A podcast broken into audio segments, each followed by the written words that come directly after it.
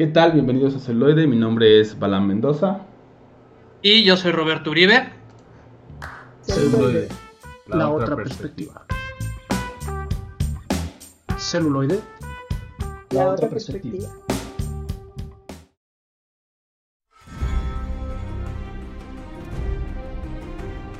Así es.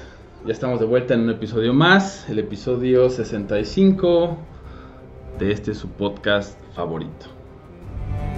Sí, y este mundos oscuros y lejanos nos referimos a nuestro primer programa de cada mes, que ahora se lo dedicamos a las series de ayer y de hoy. Así es, una serie que como pueden escuchar en el fondo, pues fue muy aclamada, ¿no? Tuvo muchísimos seguidores, especialmente alrededor de la temporada 3, si no me equivoco, que fue cuando empezó como el boom. Boom. Y, bueno, continuó por eh, siete temporadas en total. ¿no? Sí, de las cuales muchos, muchos dirán que hasta la quinta. Quinta, sí, hasta la quinta es como el consenso. de, de, lo que vale la pena ver. Y que generó mucha polémica, ¿no? O sea, yo me acuerdo que cuando vi el final estaba en un evento medieval justamente. Y tuvimos que salir corriendo a un lugar donde lo estuvieran pasando, ¿no? Y agarramos la mitad del, del final, o sea, lo agarramos a la mitad y nos tuvimos que esperar para ver la otra... La otra mitad. la otra Y entender qué es lo que había pasado. Ajá. Sí, porque creo que lo que sí es un hecho es que el tiempo, o sea, sí se van como habíamos hablado antes, ¿no? Se van muy rápido. Empiezan a irse todos los eventos uno tras otro, uno tras otro, demasiado rápido y vertiginosamente. ¿no? Sí.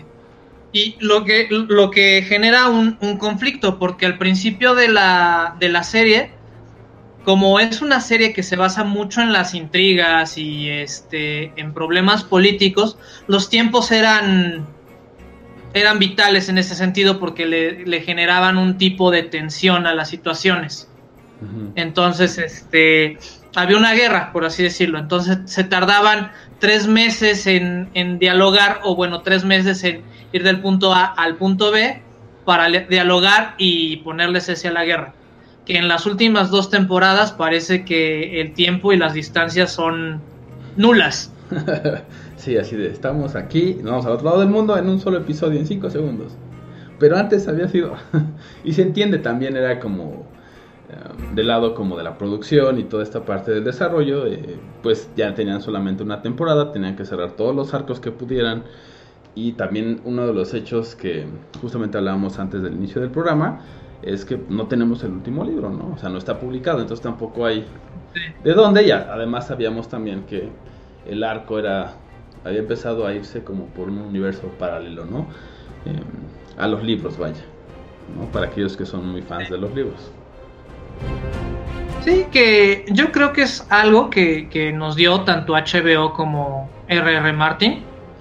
Este, esta situación de si hay algo que tú dices, güey, esto no me gustó, ah, bueno, pues entonces ve al libro.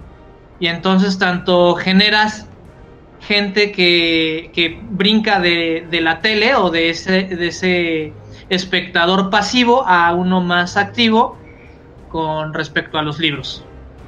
Sí, así es. Incluso lo puedes llevar más allá, ¿no? O sea, no me gustó tanto la serie, voy a los libros, me encantaron los libros, pero aún así no estoy satisfecho. Escribe tu historia, ¿no? Escribe algo que a ti se te ocurra. Puede estar basado, pero ahí tendrían que ver los derechos y eso, o a lo mejor no. Y entonces, uh -huh. a lo mejor algún día llega a ser una serie, ¿no? Exactamente. Porque al final también es algo que sí es cierto. O sea, yo creo que es un trabajo que inspira mucho, ¿no? O sea, lo lees o ves la serie y sí te, te inspira mucho como, oye, está muy padre, está muy completo el mundo, ¿no? Tiene como todos estos matices, tiene todos estos personajes de repente, ¿no? No nada más es el, un personajillo y los demás son eh, secundarios, sino pues, cada personaje tiene su, su historia, sus su gustos, su forma de ser, etcétera, y eso lo, lo hace muy enriquecedor. Sí, claro, ¿no? O sea, y nos dejó tanto memes, como, o sea, fue, fue una obra que superó a su autor o a sus autores ¿no? Hablando de la cuestión de la serie y de su, de su autor, del, del, que hizo el libro, ¿no? Que en lo personal yo creo que en el final los productores hicieron lo mejor que podían. O sea, ya la, la, la, la historia se les salió de las manos. Eh, y yo creo que en el buen sentido, entonces ya lo que hicieran a muchos no nos iba a gustar o iban a dejar este insatisfechos muchas a alguien. insatisfechos a alguien. Definitivamente y, justo por eso es también interesante revisarla no ya ah, que son tres años no de que acabó. Entonces es interesante volverla a ver ya verla también con con otros ojos y me refiero con otros ojos y diríamos la otra perspectiva ¿Por qué? Porque cuando estamos ahí esperando, ya viene la nueva temporada, estábamos un poco como adictos, ¿no? Como el ya quiero verlo, quiero saber todo, quiero saber, ¿no? Quiero ver la temporada y al, final no podemos apreciarla del todo, en el sentido de que es la última, ¿no? Eh, me acuerdo mucho también cuando fue el final de Jimim, ¿no? De cómo conocí a vuestra madre. Entonces pasó algo similar, hubo como mucha polémica y también me parece que es algo que pasa con estas series que enganchan a un público muy, muy, muy amplio. Eh, en definitiva va a haber quienes digan, no, no me gustó, quienes digan, sí me gustó, pero es al final, eso es lo que hacían los personajes. O sea, como dices, tuvo tanta vida, o, cobraron tanta vida los personajes y las historias que, pues era como, ¿cómo la termino, no? ¿Cómo le doy un fin? No es tan sencillo. Sí, y este, pues bueno, hablando como a grandes rasgos, o sea, en la primera temporada hacen un, un movimiento muy arriesgado en el cual te, matan al protagonista. ¿no? Te matan alrededor de, de, quien gira la historia, que bueno, es el Lord Land o el House Lord de la casa Stark.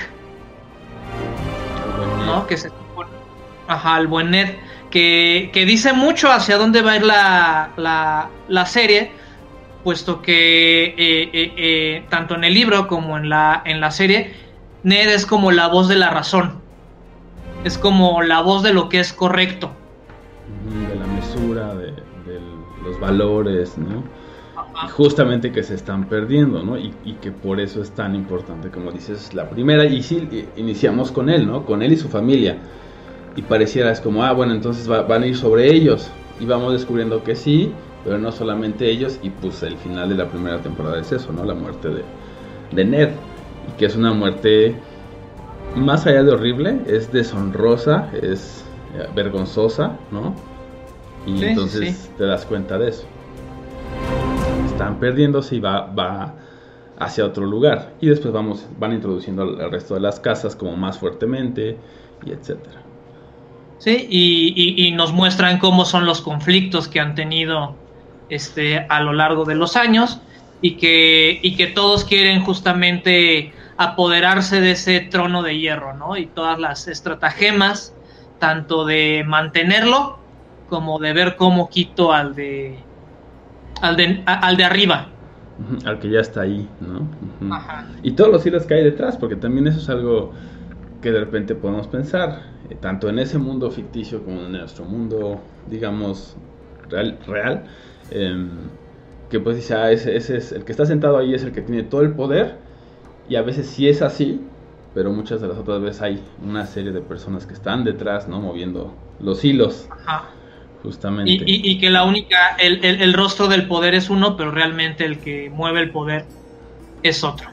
Pero, este, regresamos con un poco más de Game of Thrones los dejamos aquí con algo del soundtrack de esta gran serie, polémica serie, y esperemos ampliarles sus perspectivas aquí en celuloide. La otra perspectiva.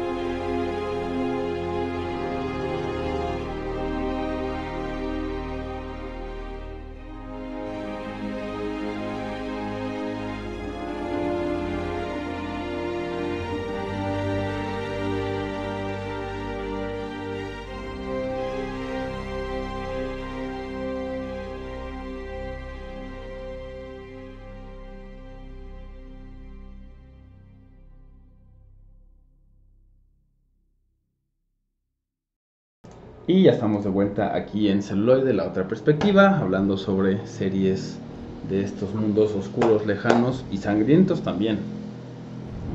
Muy sí, sí, sí. Y, hay, bastante sangre este, en Game of Thrones. Y también hay magia, nada más que este, en la serie la dejan un poco de lado. Porque en los libros todavía hay un poco más de magia oscura atendiendo a este fantástico medieval que le da otro saborcito, pero aquí ya creo que era too much entre, entre intrigas y, muertes, todavía meterle más magia que, digo, tenemos a nuestra reina roja, ¿no? A nuestra mística que, le da ese, ese tono. Sí, te, te, lo recuerda, ¿no? Pero también creo que es, o sea, es difícil de traducir porque una magia, es una magia muy oscura y igual muy sangrienta, que sí lo ponen, como dices, en la Reina Roja, pero pues sí ya era, ¿no? O sea, escenas de sexo, las batallas, la sangre, intrigas, o sea, ya a lo mejor iba a ser demasiado y creo que lo, como que lo filtraron un poco, ¿no?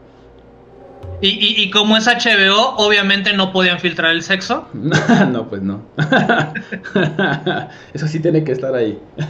Ajá. No importa qué. no importa qué. Además, pues también tienes a, Tyrion, ¿no? Entonces con Tyrion, eh, pues digo, es como muy fácil eh, introducir ese tipo de escenas. Entonces, es como la excusa perfecta. Y tienes otros personajes, o sea, creo que eso es lo que nos deja la serie, personajes entrañables como Tyrion, este, la, la, la gran hambre de poder de, de Littlefinger, eh, los valores de, de Arya, que al fin y al cabo este, es como la esperanza de, de su familia, es, esa venganza, ¿no? Sí, esa retribución. Latente. sí, es, muy cierto, o sea, los personajes eh, son totalmente entrañables y, o a veces son ¿no? completamente despreciables para algunos, ¿no? dependiendo cuáles sean como nuestros propios valores y nuestra propia forma de ver el mundo pero al final te confrontan, o sea, son estaban muy bien hechos. Entonces te confrontan con o me identifico o no me identifico, ese es un enemigo, ese es otro enemigo, por ejemplo, obviamente, ¿no? Littlefinger. O sea, cómo se comporta para muchas personas era como, ah, es muy malo, es despreciable, ¿no? Y cuando muere, pues fue una satisfacción para una parte de, de los fans, pero para otros fue como, no, pero es que era un genio, ¿no? Casi, casi. Entonces, ese tipo de cosas son muy interesantes que genere eh, esta serie, ¿no? O una serie en general. Y eso es algo que pues sí no, eh, no es un desperdicio, vaya, y, siempre va a estar ahí, ¿no? Y podemos verlo de nuevo cuando veamos eh, hacer un rerun de todas las temporadas y ver esto, ¿no? Justamente, qué nos provoca cada personaje. Porque si muere, no muere, ¿qué sentimos? Y, y aparte es que, que no nos muestra personajes unidimensionales, ¿no? O sea, de repente Vemos hasta en la misma Cersei, este, que es la, la, gran antagonista de, de, la, serie. Vemos las capas, vemos sus motivaciones y en algunos de nosotros hasta, hasta empatía, ¿no? Al, a lo largo de la serie. Y es, es justo eso, ¿no? O sea, no es buenos contra malos. O sea, todos tienen defectos, todos tienen virtudes todos tienen una motivación diferente. Incluso en el momento donde dices, o sea, que ves a Cersei que dices, verdaderamente está sufriendo en ese momento y no puedes decir, ay, pues sí, se lo merece. A lo mejor habrá que diga, sí, sí, se lo merece, ¿no? O se lo merecía todo. Pero hay momentos que, que de verdad sientes empatía y dices, sé que es antagonista, sé que, ¿no? O sea, sus escrúpulos pueden ser muy cuestionables. Por ejemplo, en mi caso, decir o pensar eso de ella, pero aún así hay momentos en que decía, pues ahí sabes que está sufriendo como una persona, ¿no? Y que después a lo mejor lo enmascara o lo trata de sobrepasar o sobrellevar con ejerciendo poder o ejerciendo alguna otra forma de, de, algo, ¿no? Entonces es interesante también eso de explorar a los personajes y también una eh, forma de, de, explorarnos a nosotros mismos también. Sí, claro. Y también y, luego los romances y estos clímax, o sea, también es una serie que tiene momentos muy, muy románticos o muy idílicos en el sentido de, del amor, a pesar de que. O de, o de amistad, ¿no? O sea, podemos ver amistades entrañables. Sí, pues justamente estaba pensando que es. Ah, se me olvidó el nombre del personaje. de Tarly, el amigo de Jon Snow. ¿No? O sea, por ejemplo. Ah, ya.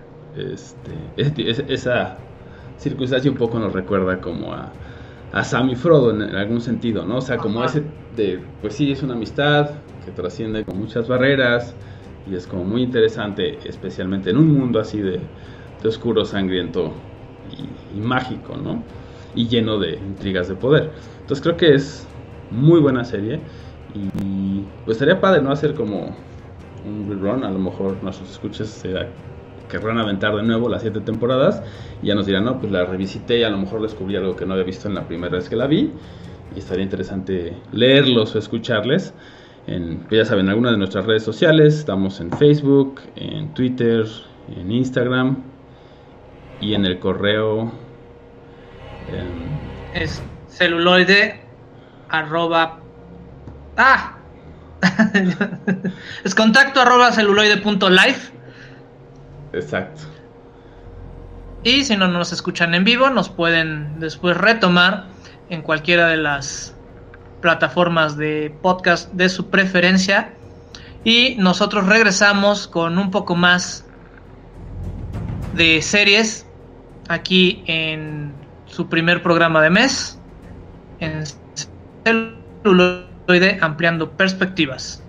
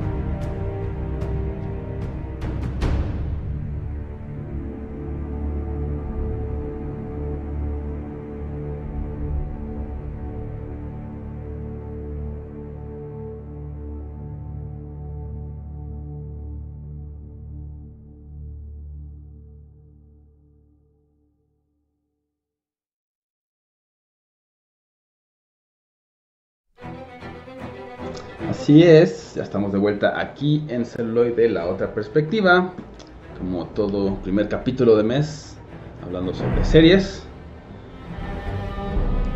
Sí, y ahora nos movemos a un mundo más actual, no tan actual, pero este entramos este concepto del, del terror gótico, ¿no? Y con una serie muy buena que bueno, en lo personal creo que le fueron, le dejaron de echar ganitas, o sea, se ve como poco a poco como que ya les empezó a valer o les cortaron mucho los presupuestos. O ambos. Un poquito de ambos. Un poquito de ambos. Este, pero por lo menos las dos. La, la primera temporada es magnífica, la segunda está bien. Y la tercera, híjole, Así como, eh. Me costó. sí, sí, yo creo que la primera te engancha muy fuerte y te empieza a meter como en todo este mundo, ¿no? Y y sí dices, órale, está, o sea, está interesante, me gusta la, mezcla, ¿no? De todo esto. Y, después empieza como, ok. Y al final, no sé, así justo es el, no sé qué pasó ahí, ¿no? y estamos hablando de... Y así de, ¿qué pasó, chavos? ¿Qué pasó, chavos? Sí. Y, y, nos lleva, digamos, a, a todos estos, igual, ¿no? Genios de la literatura, como fue o íconos de la literatura de terror como Frankenstein, Drácula, Dorian Gray, El Hombre Lobo.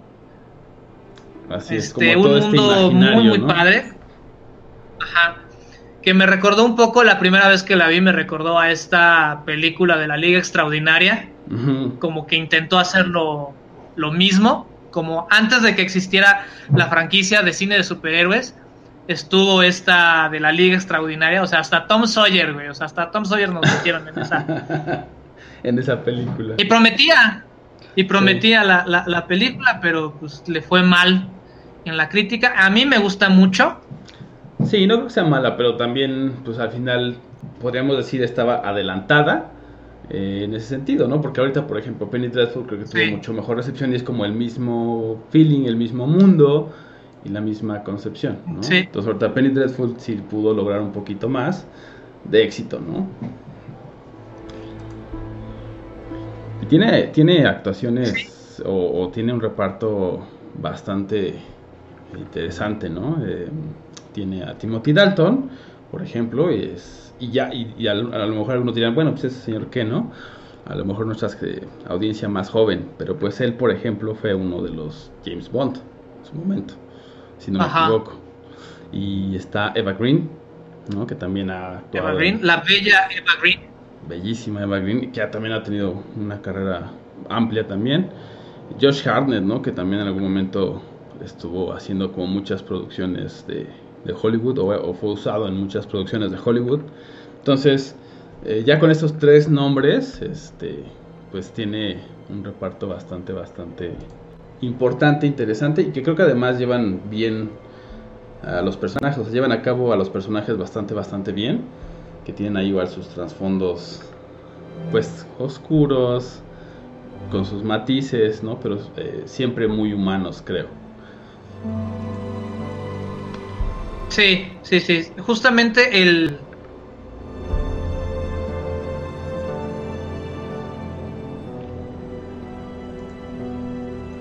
justamente el, el desarrollo de los monstruos es como buscarle e, ese lado humano o ese lado como sensible y demostrar que los humanos podemos llegar a ser más monstruosos o, insensibles que los mismos seres creados artificialmente, ¿no? Sí, eso es, algo muy bueno y que justamente se ve mucho en la, eh, en la primera en la primera temporada, que este, cuando está justamente Frankenstein, ¿no? El doctor Frankenstein, eh, hablando primero con su creación y después descubrimos que tenía una creación anterior, ¿no? Y entonces empieza a hablar con esta creación originaria que, pues bueno, mata a, su segundo hijo, por así decirlo, y cómo se comunica y cómo descubre el mundo. O sea, es interesante, ¿no? Porque, eh, pues sí, al final le dice, lo primero que yo experimenté es abandono, ¿no? O sea, nací, o sea, el, monstruo de Frankenstein, vaya, le dice al doctor Frankenstein, lo primero que yo experimenté es rechazo, porque te fuiste y me dejaste ya abandonado y dije, bueno, en algún momento va a regresar y nunca regresaste. Entonces, es interesante porque dices, pues él lo creó y se desentendió porque era algo, pues muy horrible para él, ¿no? Muy horrible de ver, muy horrible de experimentar y lo deja ahí. Entonces, después de alguna manera, el doctor Frankenstein empieza como a aprender y se da cuenta de que le hizo mal, ¿no? Pero tampoco puede tolerar su, su, vista. Y luego también tenemos este a, a Nina justamente en este vaivén entre el poder de que te puede dar el, el, vampiro. Así es, como todo este imaginario del, de los vampiros, que pues, ese ya tenemos a lo mejor más explorado en el mundo del cine y de las series, pero que también lo aborda creo que de una manera interesante, ¿no? Sí, sí, sí, sí, también está bastante, bastante bueno. Y luego, bueno, pues tenemos el, atractivo, el, el, hombre lobo, que yo creo que es de los personajes más flojitos que tiene la serie, como que no, no termina de, de enganchar. Sí, al final también es. O sea, es complicado, ¿no? Por lo mismo de que hay algunos seres, ¿no? Que ya tienen como un desarrollo eh, mayor en el mundo, o sea, digamos en el imaginario común, ¿no? Entonces de repente querer salirte de eso, como de esos estereotipos es un poco complicado, ¿no? Y creo que en algún momento sí, como que mm, dices, pero, por ejemplo, creo que el, monstruo de Frankenstein me pareció bastante... Sí, no, ese es de, los mejores. De los mejores. Y este, Dorian Gray, por ejemplo, también estuvo interesante como esta figura y como lo, lo vemos un poco como un poder, ¿no? Más allá de como un villano, es como un poder, pero que él utiliza de una forma, ¿no? Entonces, ese también me pareció bastante, bastante bueno. Y bueno, pues hay ahí, este, como muchos otros eh, criaturas de este mundo que, que, van a poder ver reflejados. Y si han leído los libros, pues obviamente va a ser como un, un, plus, ¿no? Verlos en otra forma o en, con otro rostro. Exacto. Y pues bueno, este, ahora vamos con algo del soundtrack de Penny Dreadful y regresamos con más celuloide y más mundos oscuros aquí mostrando perspectivas.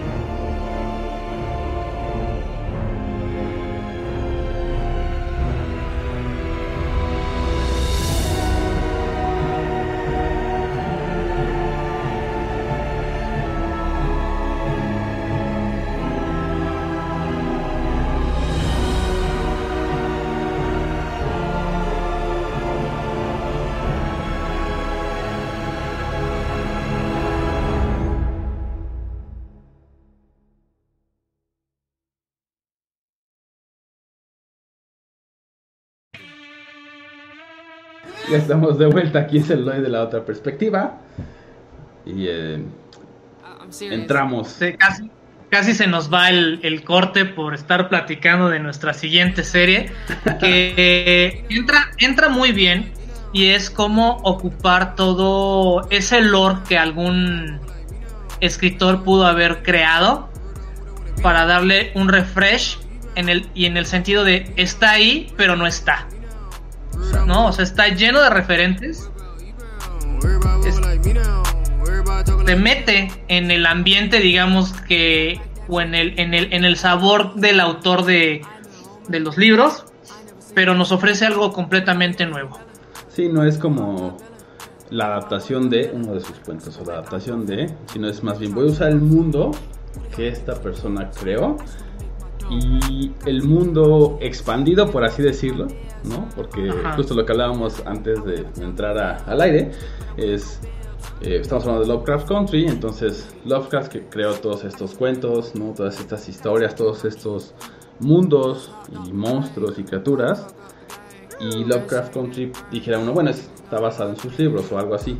Y no, solamente toma elementos de, de este autor, pero también de lo que se ha hecho acerca de este autor, como por ejemplo em, juegos de mesa, juegos de rol, eh, pósters, etcétera. Como que toma todos los elementos que pudo, sí, todos los elementos que pudo para enriquecer esta, esta historia y cómo se cuenta. Exacto, y, este nos mete en un mundo, o sea, donde el terror cósmico forma parte de, de este y nos lo vuelve muy ligero. Yo que soy fan de Lovecraft y me he leído varios de sus de sus cuentos, yo iba así como de güey, o sea, no la vayan a cagar, a cajetear. y al contrario, ¿no? O sea, me, me ofrecieron algo bastante, bastante padre. O sea, empezando por el tema del, del racismo, ¿no? O sea, del, de la desigualdad racial y... Y que llega en un momento interesante, ¿no? Al final como podemos ver esas similitudes, ¿no? Porque está ubicada en, los años 50, donde hay como todas estas, eh, o hubo todas estas protestas, ¿no? Justamente por eh, la desigualdad, ¿no? Con la gente eh, afroamericana. Y entonces, pues ahora 2020, que es cuando sale la serie, pues también ha estado de nuevo, ¿no? El tema de Black Lives Matter y todo este tipo de situaciones en Estados Unidos y en el resto del mundo. Entonces creo que también sale en un momento donde tiene mucha relevancia, incluso fuera del trabajo de, de Lovecraft, ¿no? Pero es interesante justo eso, cómo combina ambos.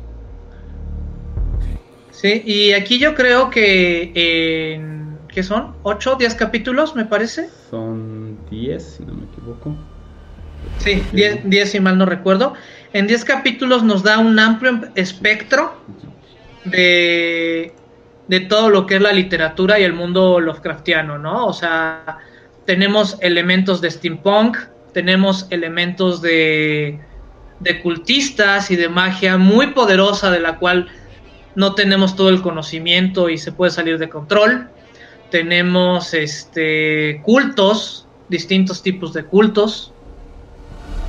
y libros de magia, ¿no? También libros de magia, herencias sangre, ¿no? Incluso por, por lo mismo, ¿no? Una herencia eh, genética también, no solo una herencia eh, de material. Exactamente. Y tenemos sus criaturas también. Que esa, esa, la parte que a mí me preocupaba un poco, ¿no? ¿Cómo iban a manejar el tema de las criaturas? Porque, bueno, yo soy un fiel creyente de que las películas de terror o todo lo generar, eh, generado de terror que es visual, llega a un punto donde te dicen, hay algo, no hay algo, y eso es lo que genera el miedo realmente, el no saber qué es eso que te están describiendo, y cuando te lo presentan como que tu mente dice, mm", ¿no? Como a mí me parece que eso es lo que, lo que usualmente pasa, ¿no? Como que llega un, un valle y dices, Meh, ya vi el monstruo, no está tan feo y ya. Y acá, si bien hay un poco de eso, creo que lo llevaron bastante bien, sigue teniendo ese, ese sentido de, oh, está, sí está horrible, ¿no? Y sobre todo que me la aventé así en la noche, veías los episodios en la noche, pues sí con este audífonos y sí, sí, sí, sí dices, ok, esto sí está bien cañón, ¿no? Entonces, lo llevaron a cabo bien. Sí, y este, hay también un poco de viajes en el tiempo y de asegurar, digamos, tu, tu generación y de tener valores. Este, y sobre todo yo creo que eleva la, la cuestión de, de, la familia, ¿no? La importancia de la familia y no tanto la, la, familia de sangre, sino de la gente que tú te rodeas y que tú decides que sea tu, tu familia. Sí, y a quién le, le das tu lealtad, ¿no? Porque por ahí hay un episodio donde justamente vemos eso, ¿no? Hay alguien que es... Eh, son familia de sangre, pero tiene como esta otra lealtad con alguien más y no descubrimos qué sucedió, ¿no? Como, no les quiero spoiler porque está muy reciente, no estaría bien que la vieran. Entonces por ahí descubre, eh, descubrimos después qué es lo que pasó y a quién realmente le, le dio su lealtad hasta el último momento, ¿no? Si a la persona de su familia o a la otra persona. Cuando descubrimos si es un, un buen twist que dices, ok, entonces sí le fue leal, ¿no? Y, ese tipo de cosas las, las, manejan. o no. Tendrán que verla ustedes y a descubrir y por ahí también, por ejemplo, hablábamos eh, de este gran eh, criatura, ¿no? Que es como el icono del de, mundo de Lovecraft, ¿no? Que es Tulu. ¿no? cuando uno habla de Lovecraft, invariablemente tiene que mencionar a Tulu en algún momento. Y me parece que lo hicieron de una manera genial, no les voy a spoilear nada, solamente ténganlo en mente cuando vean la serie y van a decir, ah, ok, ahí ya vi el, el guiño, o ya vi, ah, Al personaje mítico al durmiente. Exacto. Entonces creo que, eso, eso para mí fue genial, porque es como abordas algo así, ¿no? Y sin que se vea, aunque sean efectos especiales, sin que se vea, pues, feo o chafa o como me, sino que dices, ok, entiendo la idea, se ve bien, me agrada, ¿no? Entonces, eso es uno de los grandes logros de, de Lovecraft Country. Sí, y pues esperemos que continúen con la, producción. En teoría todavía tienen contrato para una segunda temporada, lo cual quién sabe si retomará estos personajes o nos llevará con otro grupo de personajes a una nueva historia. Sí, que eso es algo que, por ejemplo, hablábamos antes de hacer el, programa, es muy cercano, por ejemplo, a los juegos de mesa, ¿no? Que hay muchos juegos de mesa de los cuales nosotros dos somos muy fan, ¿no? Que se llama Mansions Madness y que en este justamente es eso, a veces es un grupo de personajes de una forma como en Lovecraft Country y a veces es otro set de personajes totalmente diferentes. Y cada historia tiene sentido y cada historia va avanzando como hacia un metaplot que a lo mejor no conocemos. Y un poco puede ser esto. Hay que decirlo descubriendo. Exacto. Y vas viendo qué es lo que pasa y todo eso, y eso también lo vuelve interesante porque es como estar investigando todo el tiempo pistas pequeñitas para armar ese gran rompecabezas. Y es justamente lo que tiene esta serie. A lo largo de, de, estos 10 capítulos nos van dando pistas y nos van dando elementos, los cuales se revelan o terminan de revelarse en el, en el último capítulo, donde desde el punto 1 al punto 10 te muestran la, la gran pintura, ¿no? O sea... Sí, como el, porqué de muchas cosas y dices, ah, ok, me puedo hacer ese zoom out, ¿no? Salirme de todos los personajes o, de la perspectiva individual de cada personaje y ver, ah, ok, esto es lo que estaba sucediendo realmente. Aunque también eso es una pieza de uno más grande todavía, ¿no? La otra, Y pues bueno, ahora los dejamos con algo de Lovecraft Country y regresamos con las recomendaciones aquí en celuloide, la otra perspectiva.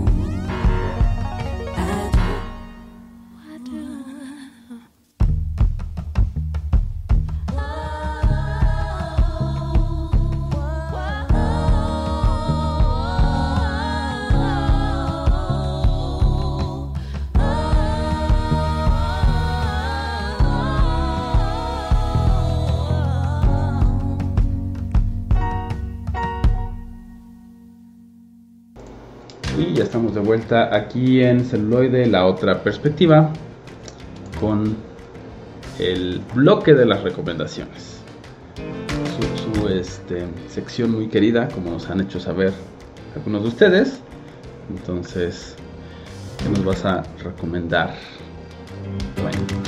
Bueno, de, de Game of Thrones yo les voy a recomendar el capítulo que se llama La Batalla de los Bastardos, en la cual vemos a dos, gran, bueno, a un gran estratega y a Jon Snow que tiene la suerte de, de fallar y tener éxito al mismo tiempo. Esa dicotomía. Esa dicotomía. Ajá. Casi escrita, güey, porque entre más entre más fracasa, más lo hacían puesto. Entonces, más triunfa en la vida. Ajá, más en la vida. Más fracasa, más triunfa. Entonces les recomiendo la Guerra de los Bastardos. Muy bien, es, muy buena. esa, y la batalla también es muy buena. Esa batalla final. Y yo por mi parte de Lovecraft Country, el capítulo 7, I Am, eh, Hipólita va a Arkham y bueno, ahí le suceden como muchas cosas, y interactúa con una máquina, pero justamente tenemos este tema del viaje cósmico, viaje temporal entre realidades y es excelente. O sea, ese, ese capítulo es por sí solo, si solo lo vieran así es solito. Viaje, es un viaje del SD. Es un viaje del SD, de ayahuasca, y de todo junto. Todo, todo junto, un cóctel mágico, te lo tomas, y ahí estás, y ahí lo puedes ver. Entonces yo creo que solito vale la pena por sí mismo, sin conocer nada de nadie, ni de Lovecraft, ni de la serie, lo puedes ver y es como, órale, está bien chido. Entonces, ese no se lo pueden perder. Y de Penny Dreadful, el, el episodio 3 de la temporada 1, Resurrection, donde justamente el Dr. Frankenstein se encuentra con su primera creación. Y tienen toda esta conversación y todo lo que sufrió cuando lo abandona, ¿no? Entonces también se me hace muy filosófico, muy poético y está, está bastante, bastante bueno. Sí, sí, sí, sí. Y yo, Penny Dreyfus, aunque les digo que se desdibuja un tanto la serie, recomiendo de la temporada 3 el capítulo 8, donde por fin vemos el, el cuadro de Dorian Gray, que es uno de los momentos cumbres tanto de la literatura como de esta serie. Sí, celuloide. Y de Lovecraft Country se las recomiendo todas, o sea, del capítulo 1 al capítulo 10, véanla toda, sí, no hay más. aparte está súper buena y te va a enganchar y la, van a terminar viendo así, en una sentada. Exacto. Bueno, pues yo soy Roberto Uribe. Yo soy Bala Mendoza. Gracias y hasta la próxima. Celuloide. Celuloide. Celuloide. La otra, la otra, la otra, la otra perspectiva.